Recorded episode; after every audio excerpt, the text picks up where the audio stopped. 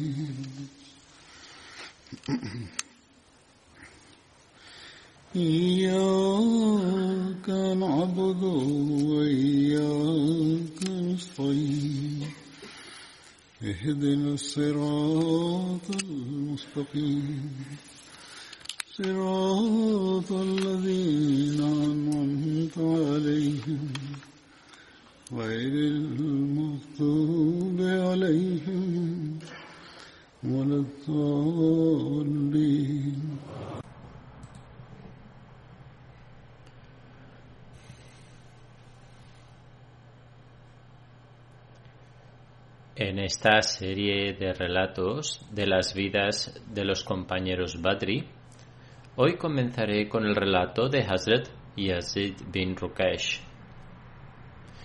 Hazrat Yazid pertenecía a la tribu Banu Asad bin Khuzaima de los Quraysh y Hazrat Yazid era un confederado de los Banu Abd Ash-Shams. Algunos también han reportado su nombre como Arbad, sin embargo, esto es incorrecto. El padre de Hazrat Yazid se llamaba Rukesh bin Riyab y su título era Abu Khalid. Hazrat Yazid participó en todas las batallas junto al santo profeta, el Padre Dios sea con él, incluidas las batallas de Badr, Uhud y Khandak.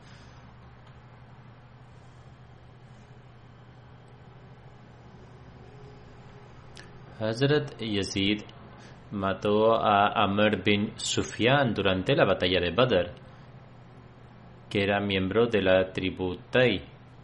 El nombre de uno de los hermanos de Hazrat Yazid era Hazrat Said bin Rukesh, quien emigró de la Meca a Medina junto con su familia y se cuenta entre los primeros muhajirin. El nombre de otro de los hermanos de Hazrat Yazid era Abdurrahman bin Rukesh, quien participó en la batalla de Uhud. El nombre de una de las hermanas de Hazrat Yazid era Hazrat Amna bint Rukesh, quien aceptó el Islam desde el principio en la Meca. Ella también emigró a Medina junto con su familia. Hazrat Yazid falleció en la batalla de Yamama en el año 12 después de la Hijra. Aunque anteriormente he dado breves detalles de esta batalla, pero algunos detalles adicionales son los siguientes. La batalla de Yamama tuvo lugar en el año 11 después de la Hijra durante el califato de Hazrat Abu Bakr. Según algunos historiadores, tuvo lugar en el año 12 después de la Hijra. Esta batalla se libró contra Musailma Kazab en un lugar llamado Yamama. Hazrat Abu Bakr envió un ejército bajo el liderazgo de Hazrat Ikrama bin Abu Jahl para luchar contra Musailama. También envió otro ejército bajo el liderazgo de Hazrat Sharab, Sharabil bin Hassana para ayudarle. Hazrat Ikrama entró en batalla antes de la llegada de Hazrat Sharabil para merecer el honor de la victoria.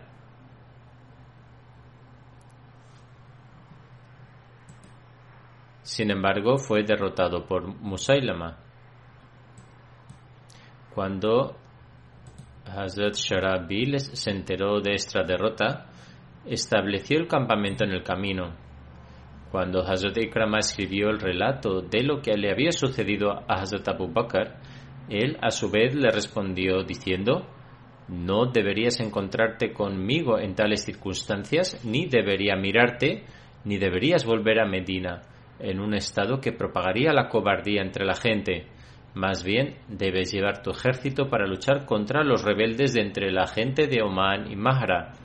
Después de eso, deberías ir y luchar contra los rebeldes de Yemen y Hadramaut. Hazrat Abu Bakr le escribió a Hazrat Sharabil diciendo, deberías quedarte allí hasta que llegue Hazrat Khalid bin Walid. Hazrat Abu Bakr, Dios esté contento con él, desplegó a Hazrat Khalid para luchar contra Musailama Kazab y envió una gran partida de Muhajirin y Ansar con él. El líder del grupo de los Ansar era Hazrat Sabit bin Qais, mientras que el líder del partido de los Muhajirin era Hazrat Abu Huzaifa y Hazrat Said bin Khattab. Hazrat Sharahabil comenzó a luchar contra Musailama antes de la llegada de Hazrat Khalid y fue derrotado. Hazrat Abu Bakr envió más refuerzos para ayudar a Hazrat Khalid bajo el mando de Hazrat Salid para evitar cualquier ataque detrás de los ejércitos. Hazrat Abu Bakr solía decir, no deseo utilizar a los compañeros Badri, Quiero dejarlos en un estado en el que se encuentren con Allah realizando actos justos. Allah el Todopoderoso eliminará todas las dificultades de la mejor manera, simplemente debido a sus bendiciones y las bendiciones de otras personas piadosas, y por ello no necesitan ayuda física. No obstante, participaron debido a las circunstancias. Sin embargo, la opinión de Hazrat Umar contrastaba con esto y utilizaba los compañeros Badri para el ejército, etc. El número del ejército musulmán en esta batalla fue de 13.000 soldados, mientras que el tamaño del ejército de Musulmán era de 40.000. Un hombre llamado Naharur Rijal bin Ufuwa estaba con Musailama Kazab fue al santo profeta, la paz de Dios sea con él, para aprender el sagrado Corán y la religión. El santo profeta lo envió a la gente de Yamama como maestro religioso para refutar la afirmación de Musailama Kazab de ser profeta. Cuando fue allí se convirtió en un apóstata y dio testimonio del hecho de que escuchó al santo profeta decir, lo cual fue un testimonio falso, de que Musailama, Dios nos perdone, era un profeta unido a él.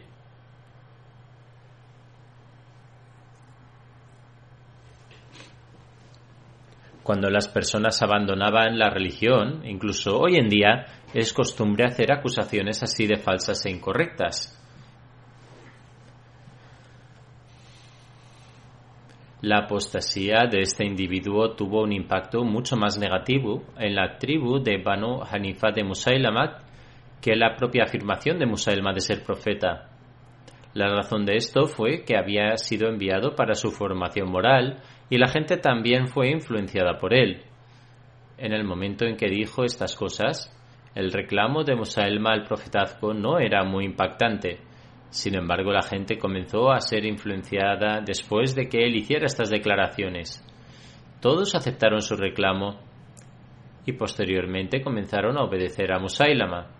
Además, le dijeron que debería escribir una carta al santo profeta, la paz de Dios sea con él, indicando que si no le obedecía le apoyarían para oponerse al santo profeta. Esta declaración traicionera fue, de hecho, la razón fundamental de la guerra. En el incidente se menciona en el incidente que se menciona, Hazrat Abu Bakr envió a Hazrat Khalid a luchar contra Musailma. Se dice que cuando Musailama se dio cuenta del hecho de que Hazrat Khalid se estaba acercando, se instaló en el área de Akraba y llamó a la gente para que lo apoyara. La gente comenzó a acercarse a él en grandes números, Mientras tanto, Mujab bin Marara partió con un grupo de gente que fue capturada por los musulmanes. Hazrat Khaled mató a sus compañeros y mantuvo vivo a Mujab. Se había lanzado a la guerra ya que era un individuo de buena reputación entre la tribu de Banu Hanifa. Su líder no fue asesinado, sino que fue hecho prisionero.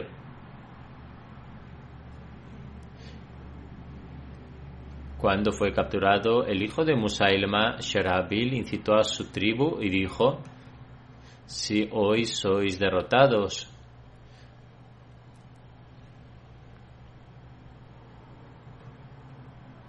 Si hoy sois derrotados, vuestras mujeres se convertirán en esclavas y se aprovecharán de ellas sin contraer matrimonio.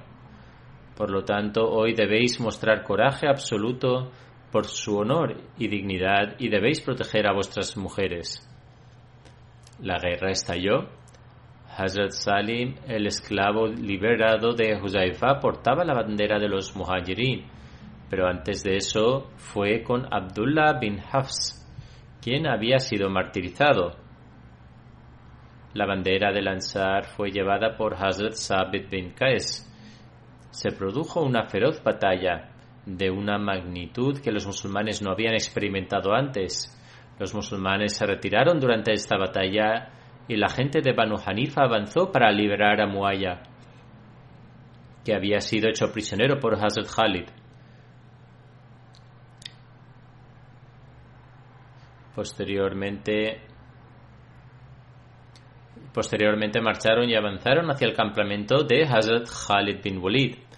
En ese momento la esposa de Hazrat Khalid estaba en la tienda. Estas personas tenían la intención de matar, de matar a la esposa de Hazrat Khalid, ante lo cual Mujah dijo que él le había otorgado protección y les impidió matarla. Entonces Mujah les dijo que atacaran a los hombres y avanzaron hacia ellos, destrozando la tienda de campaña. La batalla se intensificó una vez más y todas las tribus de Banu Hanifa lanzaron un ataque feroz. Durante esta batalla, a veces los musulmanes tenían la ventaja, pero luego otras veces los incrédulos tenían la ventaja. Honorables compañeros como Hazrat Salim, Hazrat Abu Huzaifa, Hazrat Zaid bin Khattab fueron martirizados durante esta batalla. Cuando Hazrat Khalid observó este estado de los musulmanes, ordenó a cada tribu que se separara de las otras tribus para analizar la situación y para averiguar desde dónde estaban siendo atacados los musulmanes. Cuando las líneas durante la batalla se organizaron por separado, los musulmanes comenzaron a decirse entre ellos que en ese día se sentían avergonzados de retirarse. En otras palabras, su condición se estaba volviendo bastante vergonzosa. Los musulmanes no se habían enfrentado a un día lleno de tantas dificultades como esta batalla en particular. Musailama todavía estaba en su ubicación y era la figura central de los incrédulos. Hazrat Khalid se dio cuenta de que hasta que Musailama no fuera asesinado, la guerra no terminaría. Posteriormente, Hazrat Khalid avanzó y pidió pelear en forma de duelo, lanzando la consigna de Ya Muhammadah, que era la tradición durante las batallas de esa época. Todo, todo el que entraba en el campo de batalla era asesinado, lo que se convirtió en un catalizador para los musulmanes. Después de esto, Hazrat Khalid llamó a Musailama pero en lugar de adelantarse huyó. Se vio obligado a buscar refugio en su huerto junto con sus compañeros y selló las puertas. Los musulmanes rodearon el huerto. Hazrat Bara bin Malik dijo, Oh musulmanes, ayudadme a subir a la pared y saltar al huerto. Era un hombre muy valiente e intrépido. Los musulmanes respondieron que no podían hacerlo, sin embargo, Hazrat Bara no aceptó esta respuesta e insistió en entrar en el huerto. Así que los musulmanes lo ayudaron a trepar la pared del jardín para entrar y él abrió la puerta desde dentro. Los musulmanes entraron al huerto y entonces tuvo lugar otra batalla encarnizada. Washi mató a Musailama. Washi es el mismo que había sido martirizado el mismo que había martirizado a Hazrat Hamza, el tío del santo profeta. Sin embargo, según una narración, Uhashi y otro Ansari mataron a Musailama. Oashi lanzó su lanza hacia Musailama y el Ansari avanzó hacia Musailama con su espada. Ambos atacaron a Musailama al mismo tiempo y por esta razón Wahashi solía decir más tarde que solo Dios sabe de quién fue el ataque que causó la muerte de Musailama. Hazrat Abdullah bin Umar narra, alguien anunció en voz alta, un esclavo africano ha matado a Musailama. Por lo tanto, es muy probable que fuera Washi quien lo matara. Hazrat Khalid encontró el lugar donde se encontraba el cuerpo de Musailma a través de Maya. Maya le dijo a Hazrat Khalid, la gente que vino a luchar con los musulmanes era impetuosa e inexperta.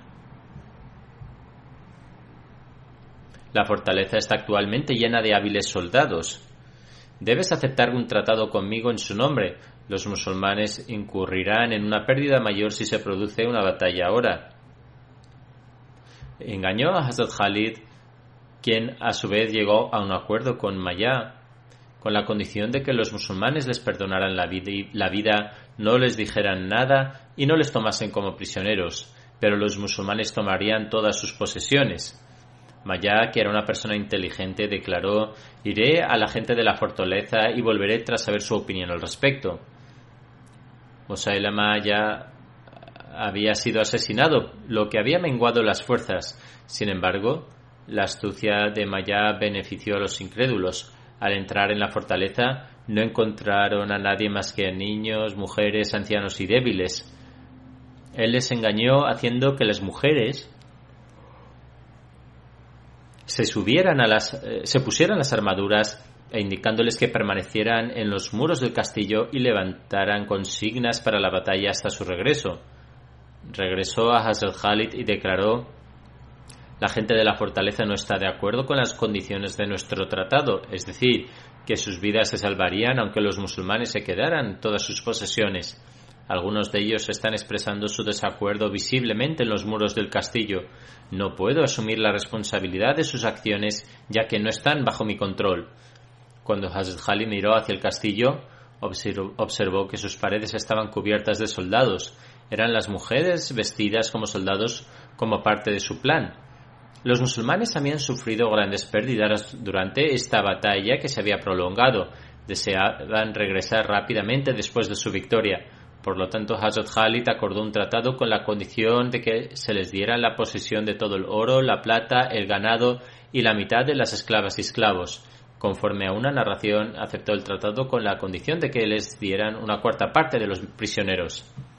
En esta batalla, 360 muhajirin y ansar de Medina fueron martirizados.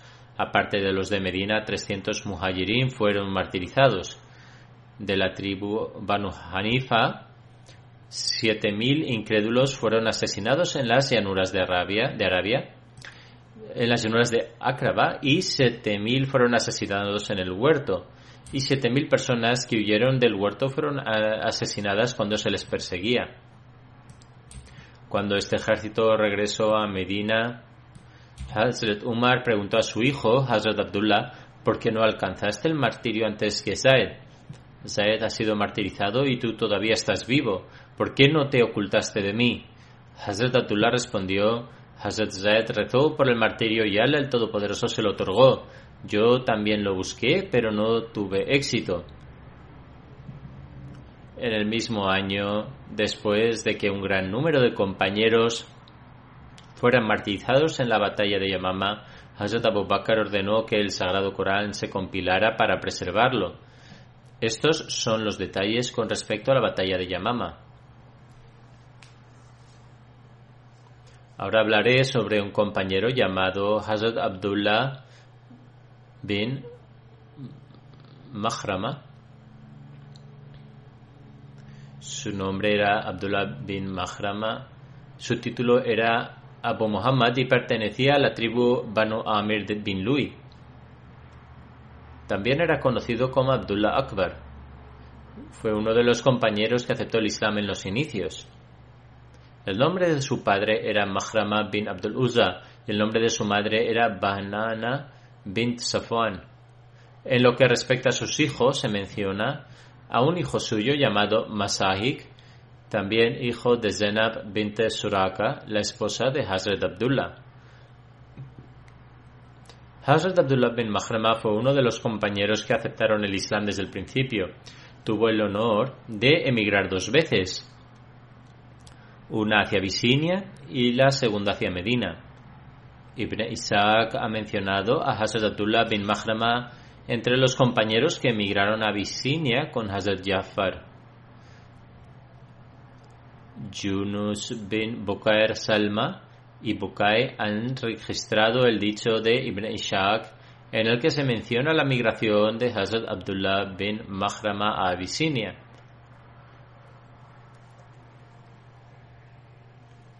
Después de emigrar a Medina, Hazrat Abdullah bin Mahrama residió en la casa de Julthum bin Hidam. El santo profeta estableció un vínculo de hermandad entre Hazrat Abdullah bin Mahrama y Farwa bin Amr Ansari. Hazrat Abdullah bin Mahrama participó en la batalla de Badr, así como en todas las batallas que tuvieron lugar después. Tenía 30, 30 años en el momento de la batalla de Badr.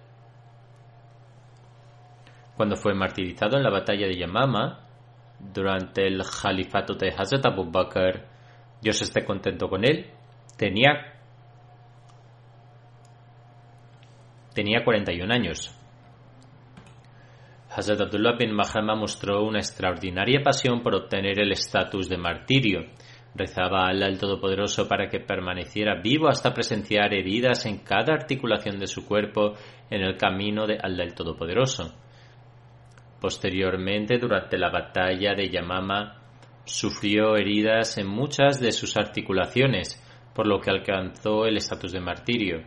Hazrat Abdullah bin Mahrama se dedicaba en extremo a la adoración y rezaba fervientemente incluso en su juventud.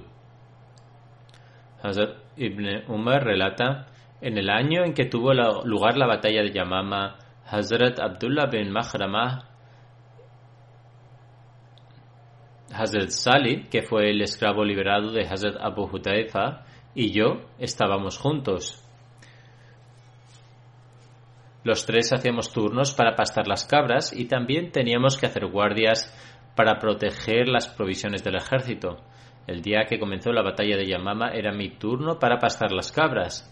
Cuando volví vi a Abdullah bin Mahrama herido y tirado en el suelo del campo de batalla estaba de pie con él y dijo, Oh Abdullah bin Umar, los que están ayunando han terminado ya el ayuno, había caído ya la tarde, respondí afirmativamente y entonces pidió un poco de agua en su escudo para poder romper el ayuno. Así, incluso durante la batalla, él estaba observando el ayuno. Hazrat Abdullah bin Umar dice que fue a buscar agua, pero cuando regresó, Hazrat Abdullah bin Mahrama había fallecido. El siguiente compañero que mencionaré es Hazrat Amr bin eh, Mabad. Mabad. El nombre de Hazrat Amr bin Mabad también se, menciona como Umar bin Mabad. El nombre de su padre era Mabad bin Azar. Hazrat Amr bin Mabad pertenecía a la rama Banu Zubayya de la tribu Aus de los Ansar. Hazrat Amr bin Mabad participó en todas las batallas junto al santo profeta incluidas las batallas de Badr, Uhud y Khandak. Hazrat Amar bin Mabad estaba entre los 100 compañeros que mantuvieron su posición durante la batalla de Hunain y lucharon valientemente y como resultado el mismo Allah el Todopoderoso se hizo responsable de las provisiones de aquellos que estaban con el santo profeta. Según una narración, Hazrat Abdullah bin Umar relata el día de Hunain nuestro estado era tal que los dos destacamentos musulmanes se retiraron y ni siquiera un centenar de personas permanecieron junto al santo profeta. Existen diversas opiniones en relación al número de compañeros que permanecieron juntos junto al santo profeta en la batalla de Hunain. Algunos dicen entre 80 y 100 y otros dicen unos 100 En cualquier caso, quedaron muy pocos.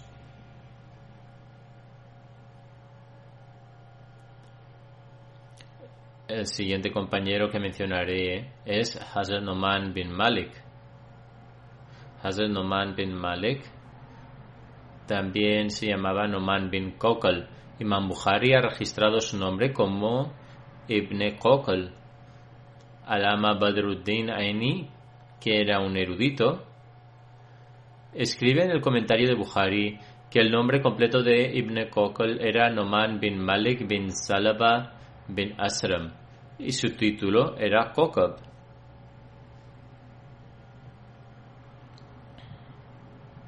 Noman era conocido por su abuelo, de ahí que se llamara Noman bin Kokal. Hazrat Noman bin Malik cojeaba al andar. Su padre era Malik bin Zalaba y su madre Umra bin Ziyad. y era la hermana de Hazrat Muyazir bin Ziyad. Hazrat Noman pertenecía a los Banu Ghanam, rama de la tribu Hazrai de los Ansar. Esta tribu era popularmente conocida como Noman Kokl. En cambio, Ibn Hisham ha mencionado que pertenecía a la tribu de Banu Dad. ¿Por qué les llamaba Kokl? En uno de mis sermones anteriores mencioné que cuando alguien buscaba protección en un líder de Medina, le decía que era libre para subir a la montaña como deseara.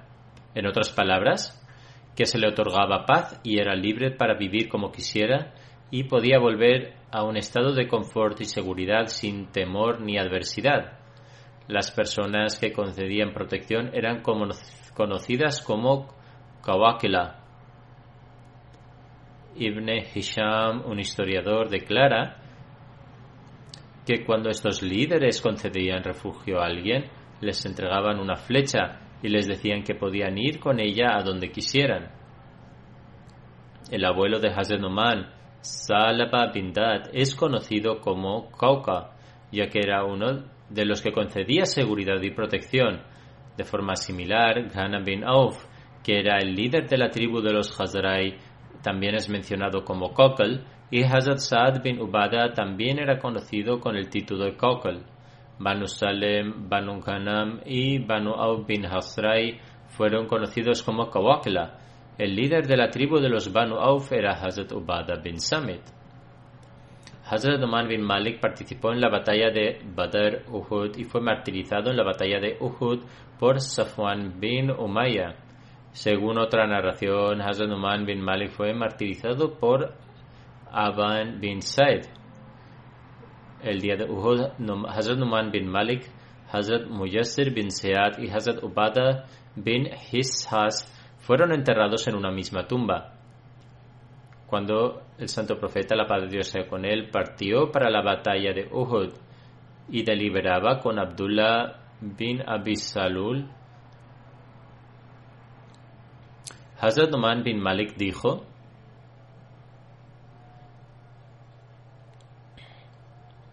Oh profeta de Allah, por Dios, ciertamente entraré en el paraíso. El santo profeta le preguntó, ¿cómo? Hazrat Numan respondió, porque doy testimonio de que no hay nadie digno de ser adorado excepto Allah, y tú eres el mensajero de Allah, y nunca abandonaré la batalla. Al escuchar esto, el santo profeta respondió que decía la verdad. Hazrat Numan bin Malik consiguió el martirio ese día. Khalid bin Abu Malik Jadi relata que encontró la siguiente narración en el libro de su padre en la que Hazrat Noman bin Kokl Ansari oró de la siguiente manera. Oh mi Señor, juro por tu nombre que caminaré con mi cojera en los frondosos jardines verdes del paraíso antes de que el sol se ponga. Fue martirizado ese mismo día. El santo profeta dijo, Allah el Todopoderoso aceptó su oración porque le he visto en el cielo sin ningún tipo de cojera o impedimento. Al Todopoderoso informó el santo profeta sobre él a través de una visión. Hazrat Abu Huraira relata que fue a ver al santo profeta mientras estaba en Khaybar, una vez que los compañeros la habían conquistado.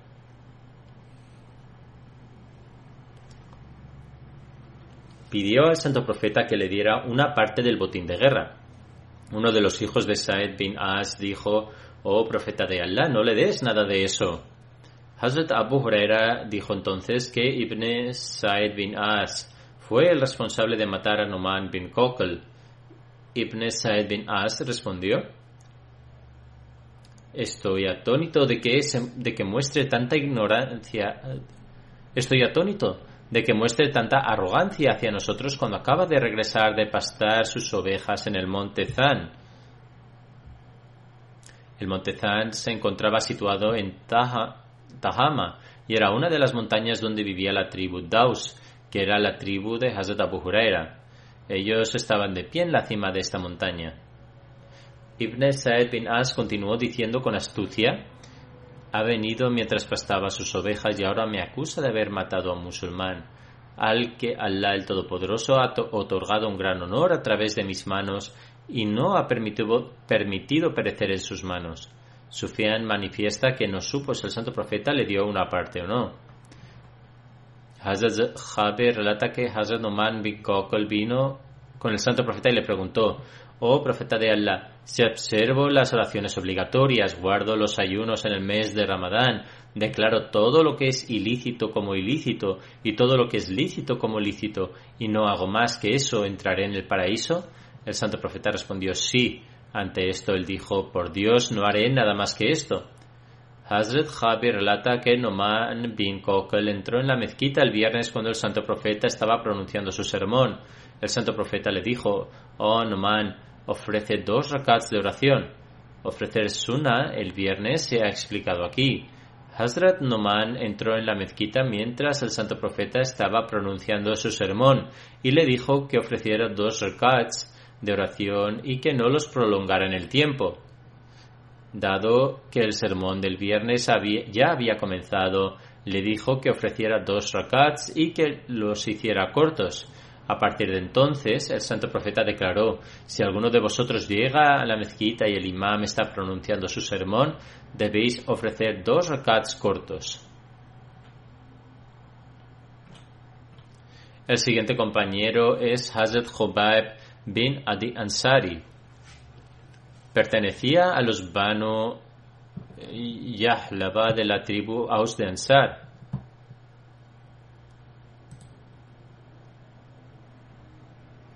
Cuando Hazrat Umar bin Abu Bakr emigró de la Meca a Medina, el santo profeta, la paz de Dios con él, estableció un vínculo de hermandad entre él y Hazrat Jobeb bin Adi.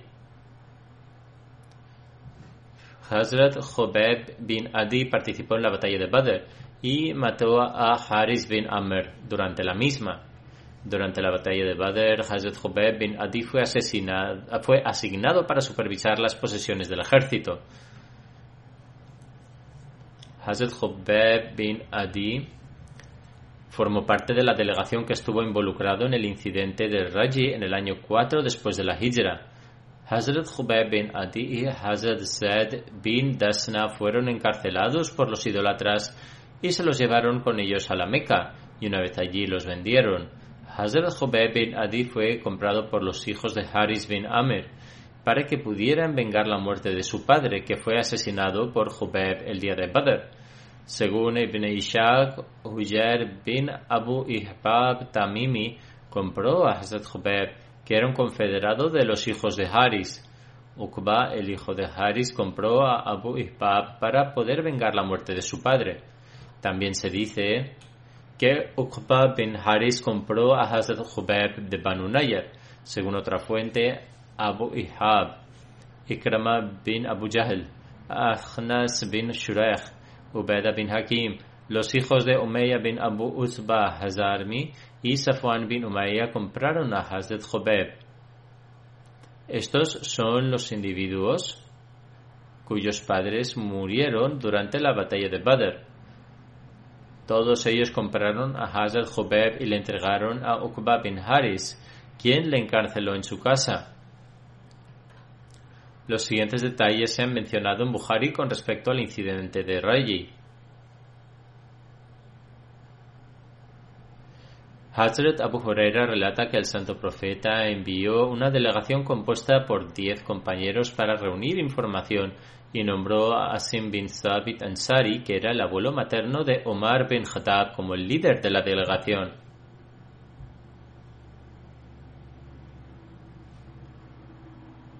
La delegación partió y cuando llegaron a Beda, se encuentra, que se encuentra entre Afsan y la Meca, alguien informó a los Banu Ilahian sobre ellos que formaban parte de la tribu Huzel. Al enterarse de esta noticia, alrededor de 200 hombres, que eran todos arqueros, partieron y comenzaron a seguir sus rastros. Los persiguieron siguiendo las huellas de sus eh, pasos hasta llegar al lugar donde la delegación había comido algunos dátiles. La delegación de diez personas se detuvo en un lugar y comió algunos dátiles que trajeron consigo como provisiones para el viaje desde Medina. Comieron los dátiles y tiraron los huesos de los dátiles. El ejército que los perseguía reconoció que estos dátiles eran de Yasrib, es decir, Medina, y a partir de entonces comenzaron a seguir su rastro. Cuando Asim y sus compañeros vieron, los vieron venir tras ellos, ascendieron a una colina para protegerse. El ejército perseguidor los rodeó y les invitó a que bajaran, asegurándoles que si se entregaban a ellos no matarían a ninguno de ellos. Asim bin Zabit, que era el líder de esta delegación, dijo que si bajaba de la colina significaría que estaría bajo la protección de un incrédulo y no estaba dispuesto a hacerlo.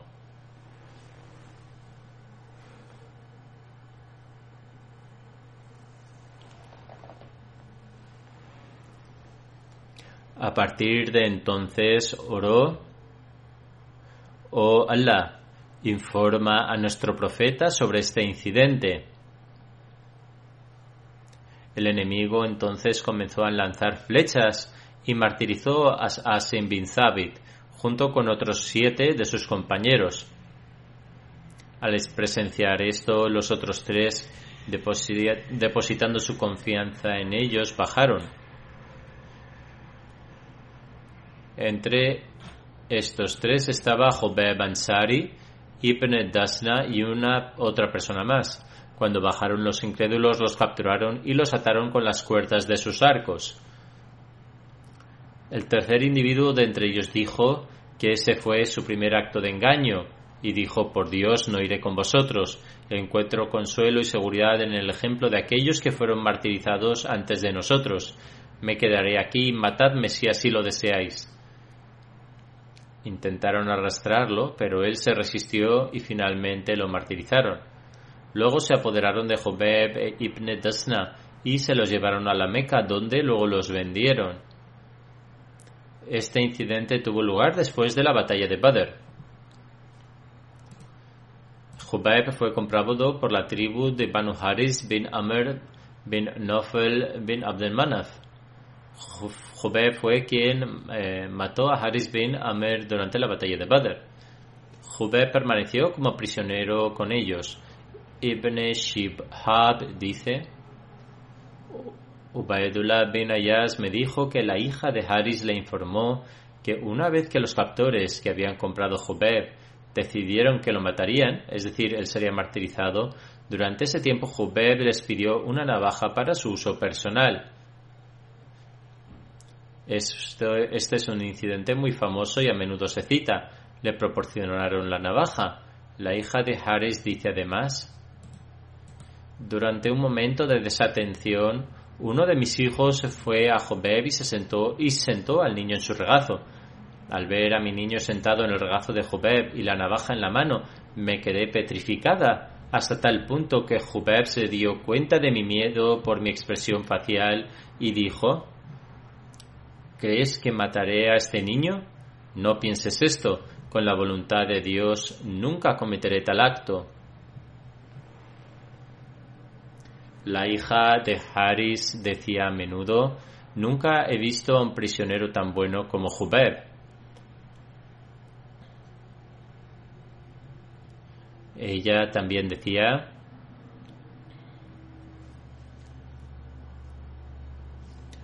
Por Dios, en una ocasión vi un manojo de uvas en la mano de Jobeb y estaba comiéndolas, aunque no había señales de uvas en la Meca durante esos días, al mismo tiempo que Jubeb estaba encadenado con fuertes cadenas de hierro. Ella dice, creo que Jubeb recibía provisiones celestiales. Cuando los captores llevaron a Jubeb a un lugar fuera del haram, eh, alrededor de la Kaaba, para matarlo, Jubeb pidió permiso para ofrecer dos rakats, eh, dos rakats de salat, eh, a lo que estuvieron de acuerdo. Cuando había ofrecido sus dos rakats de oración, dijo, deseaba prolongar aún más mi salat, pero entonces pensé que quizás asumiríais que estoy prolongando mi salat con la intención de aplazar la muerte. Entonces oró a Allah el Todopoderoso diciendo,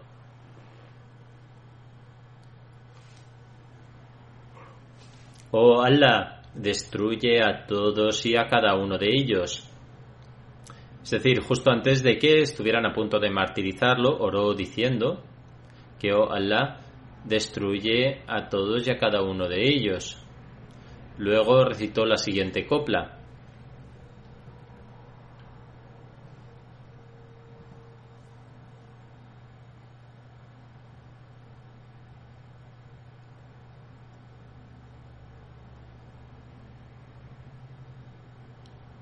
Es decir, con tal de que muera musulmán, no me preocupa que mi cuerpo sin cabeza caiga a la izquierda o a la derecha. ¿Por qué ha de preocuparme? Mi muerte es por Allah. Si Él quiere, puede bendecir cada parte de mi cuerpo desmembrado. El erudito Hayar Askalani, que ha escrito un comentario de Sayyid Bukhari, escribe el siguiente comentario relacionado con el incidente de Raji bajo un hadith. En el momento de su martirio, Hazrat Jubeb oró de la siguiente manera.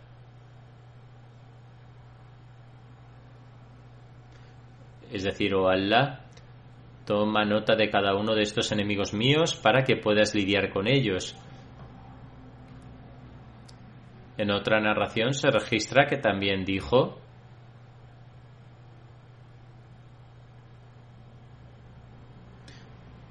es decir, mata a cada uno de ellos y no dejes de castigar a nadie de entre ellos. Después de que Hazrat Jobeb terminara de ofrecer sus oraciones, Uqba, el hijo de Haris, mató a Jobeb y así se convirtió en un mártir. En otra narración de Bukhari está escrito que Abu Sarah mató a Hazrat Jobeb. Hazrat Jobeb fue quien estableció la tradición de ofrecer dos rakats de oración por cada musulmán que muere en cautiverio.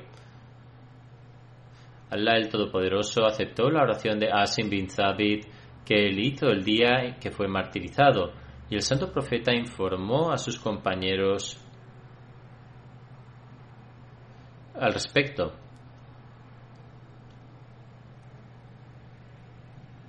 Como ya se ha mencionado,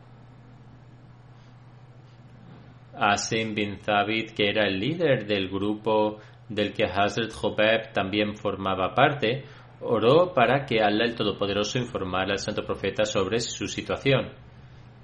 El santo profeta, la paz de Dios sea con él, informó a sus compañeros sobre todo el incidente y las dificultades que tuvieron que soportar. Cuando se informó a los incrédulos de los Qurayshis que Asim había sido asesinado, enviaron a un grupo de hombres al lugar donde Asim fue asesinado con el fin de traer de vuelta una parte de su cuerpo para que pudiera ser reconocido. Asim había matado a uno de los jefes más importantes de los Qurayshis durante la batalla de Badr. Sin embargo, Al el Todopoderoso lo protegió de tal manera que un enjambre de avispones actuaba como un escudo sobre su cuerpo y los incrédulos eran incapaces de hacerle daño. Allah el Todopoderoso lo salvó y no pudieron recuperar ninguna parte de su cuerpo. Cuando Hazrat Jobeb estaba a punto de ser martirizado, se dice que oró diciendo, Oh Allah, no tengo medios para transmitir mis saludos al santo profeta. Solo tú puedes transmitir mis saludos a él.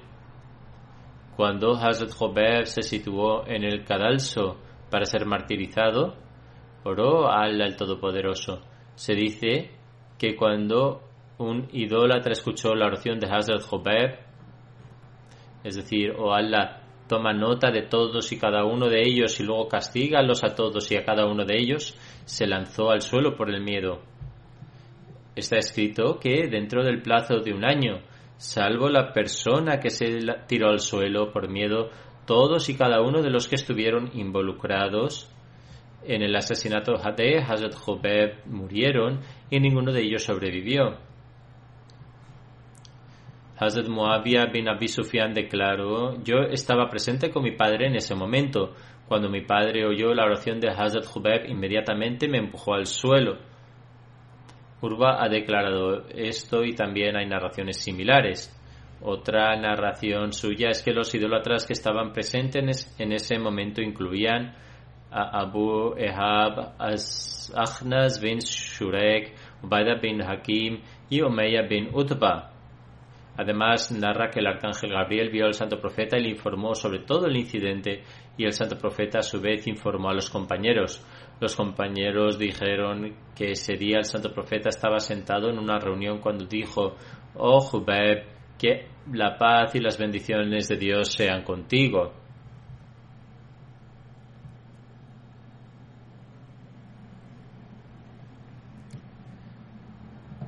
También informó a los compañeros que los Qurayshis habían matado a Jubeb. Por lo tanto, Allah el Todopoderoso se aseguró de que los saludos de paz de Jubeb fueron transmitidos al santo profeta. Esto se menciona en el comentario de Sayyid Bukhari. Cuando los idólatras martirizaron a Hazrat Jubeb, le apartaron la cara de la dirección de la Qibla. Sin embargo, poco después los idólatras vieron que su rostro se había vuelto hacia la Qibla Trataban constantemente de apartar su rostro de la quibla, pero no lo lograron y finalmente lo dejaron como estaba. En otra narración se cuenta que los Quraysh colgaron a Jubeb de la rama de un árbol y luego lo mataron perfolándolo repetidamente con lanzas. Un individuo llamado Said bin Amr también estaba entre la multitud. Después se convirtió en musulmán e incluso hasta el reinado del Gelafat de Hazrat Umar cada vez que recordaba el incidente de Jubeb, estaba entre los perpetradores, pero más tarde aceptó el Islam, eh, eh, cada vez se desmayaba. Hay otros relatos relacionados con él, pero los mencionaré en otro momento. En este momento me gustaría anunciar que el departamento de Tehrik Ahmediyat ha creado un sitio web que está en urdu y en inglés. Contiene información sobre la historia de la Ahmadiyyat, biografías y acontecimientos en las vidas de aquellas personalidades sobre las que la Yemat ha publicado literatura. Por ejemplo, el Mesías Prometido, los Julafai Ahmadiyya, los compañeros del Mesías Prometido, los mártires de la Ahmadiyyat, los derviches de Qadian, los misioneros de la Yemat y así como otras personalidades notables de la Yemat. Hay biografías, así como disertaciones, artículos, fotos memorables, todos los volúmenes de Tariq Ahmadiyya que se han publicado hasta ahora, historias sobre las organizaciones auxiliares, así como historia relacionada con varios países y ciudades, memorias personales de personalidades notables, hay fotos de ciertos tabarukat, recortes importantes de periódicos y revistas, hay artículos de investigación y también artículos relacionados con la historia, fotos de las funciones de la Yamat y también propiedades de la Yamat como mezquitas, casas de misión, institutos educativos, hospitales y dispensarios, etc. Y en la medida de posible se ha dado una breve introducción a cada uno de ellos. A través de un canal de YouTube hay ciertos documentales poco comunes de la MTA, y también hay un sitio web y también en el sitio web hay una línea de tiempo de todos los incidentes importantes en la historia de la Jamaat desde su creación hasta ahora. Dios mediante lanzaré este sitio web después de las oraciones del viernes.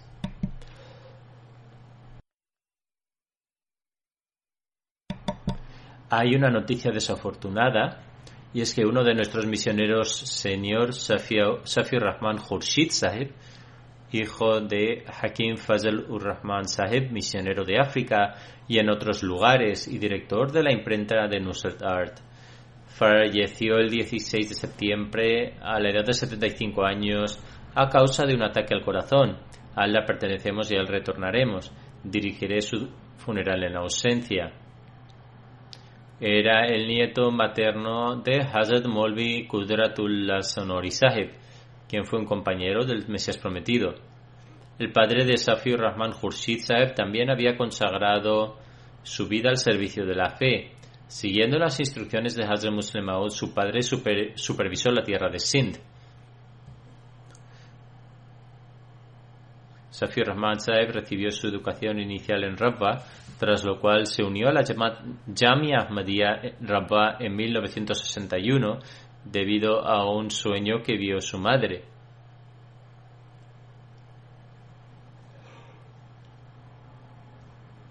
Obtuvo el título de Shahid de 1970. Tuvo dos esposas. De la primera esposa tiene una hija y no tiene hijos de la segunda esposa. Safir Rahman Sahib, eh, su hija, Roshan Ara, reside aquí y es la esposa de Yamil Ahmad Sahib. Después de graduarse en Yami Ahmadiyya, Safir Rahman Sahib trabajó en las oficinas centrales de Rabba, después de lo cual tuve la oportunidad de servir como misionero de Chakwal durante un año junto a Hazrat Hakim Abdullah Sahib, quien fue compañero del Mesías Prometido. En 1972 fue enviado a Sierra Leona. Declaró que cuando iba a África, Hazrat Khalifatul Masih III le aconsejó diciendo muestra siempre amor al pueblo africano. Dijo que siempre tuvo en mente esta instrucción. También narró un incidente de cómo Allah el Todopoderoso le ayudó. Dijo, una vez viajamos a una parte lejana de Sierra Leona a pie y luego en barco, llegando a un asentamiento por la noche. Un africano anciano también viajaba con él. Cuando llegaron al asentamiento descubrieron que el jefe del poblado no estaba presente. Por lo tanto, como es costumbre allí, fueron a visitar al imam jefe. El imam jefe se negó a escucharlos y les dijo que abandonaran el poblado. Como la noche había caído y no tenían dónde quedarse, comenzaron el viaje de regreso. Afirma, después de una corta distancia del poblado llegamos a una jungla y el terreno era tal que las olas del mar o la subida del río inundaba el área.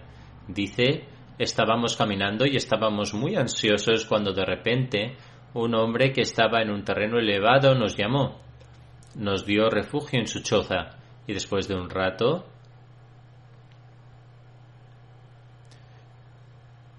oímos que la gente nos llamaba. Cuando se acercaban les oímos llamarnos para que volviéramos porque el imam jefe nos había llamado. La razón fue que en, ese, que en el momento en que salimos del poblado el imam jefe comenzó a sufrir de una fuerte migraña. Tal vez se debía a que lo sacó del poblado. Regresaron a la aldea donde el imam jefe había reunido a todos los miembros de la aldea.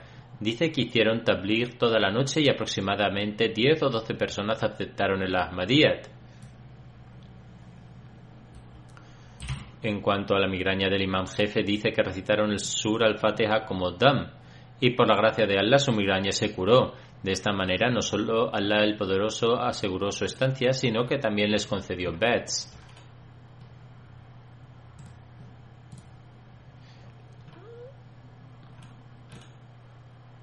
Safiur Rahman Saeb tuvo la oportunidad de crear una imprenta en Sierra Leona. Hazrat Khalifatul Masih III envió máquinas especiales que se instalaron allí. En aquellos días había dificultades en la creación de una imprenta. Sin embargo, la implantó con gran éxito y Hazrat Khalifatul Masih III a menudo le alababa por este éxito. Luego fue enviado a Nigeria, donde también creó una imprenta que funcionó con éxito.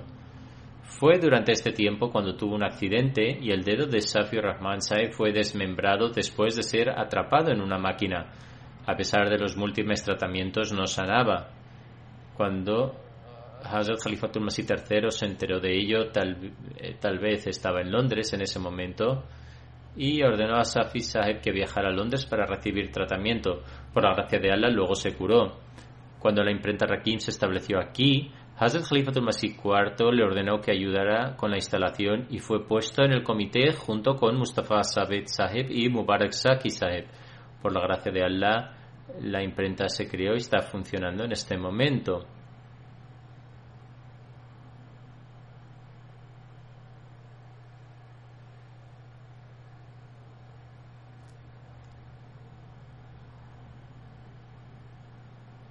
Tuvo la oportunidad de servir en África durante 17 años,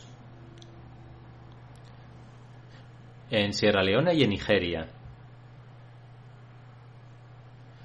Luego, durante una gira por África en 1988, Hazrat Khalifatul Masih IV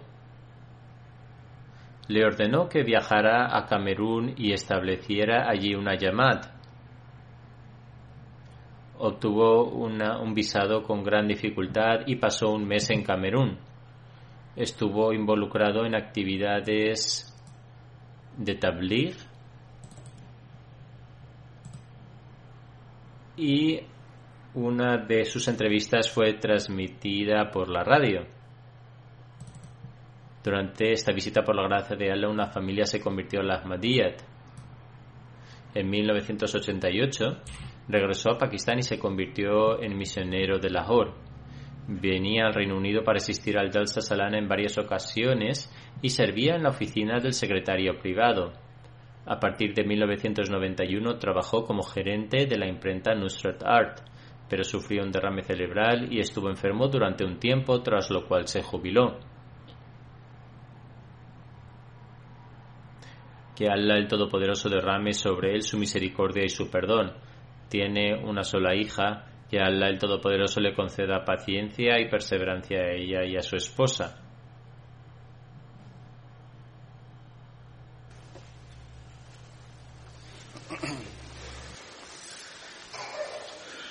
الحمد لله الحمد لله نحمده ونستعينه ونستغفره ونؤمن به ونتوكل عليه ونعوذ بالله من شرور انفسنا ومن سيئات اعمالنا من يهده الله فلا مضل له ومن يضلل فلا هادي له.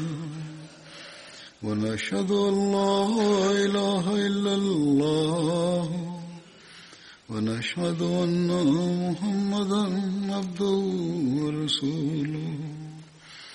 عباد الله رحمكم الله.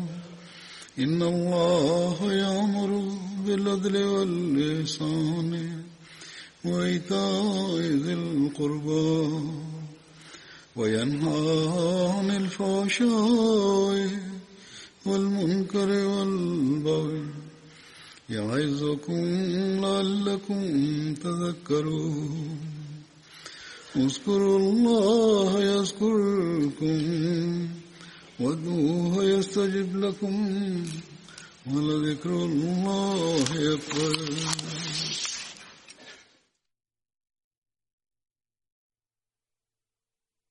اللهم صل على محمد وعلى آل محمد.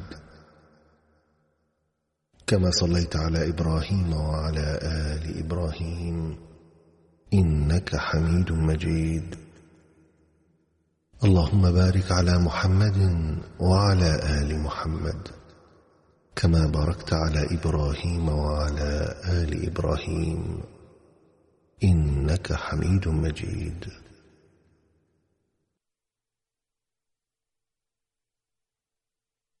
أعوذ بالله من الشيطان الرجيم. بسم الله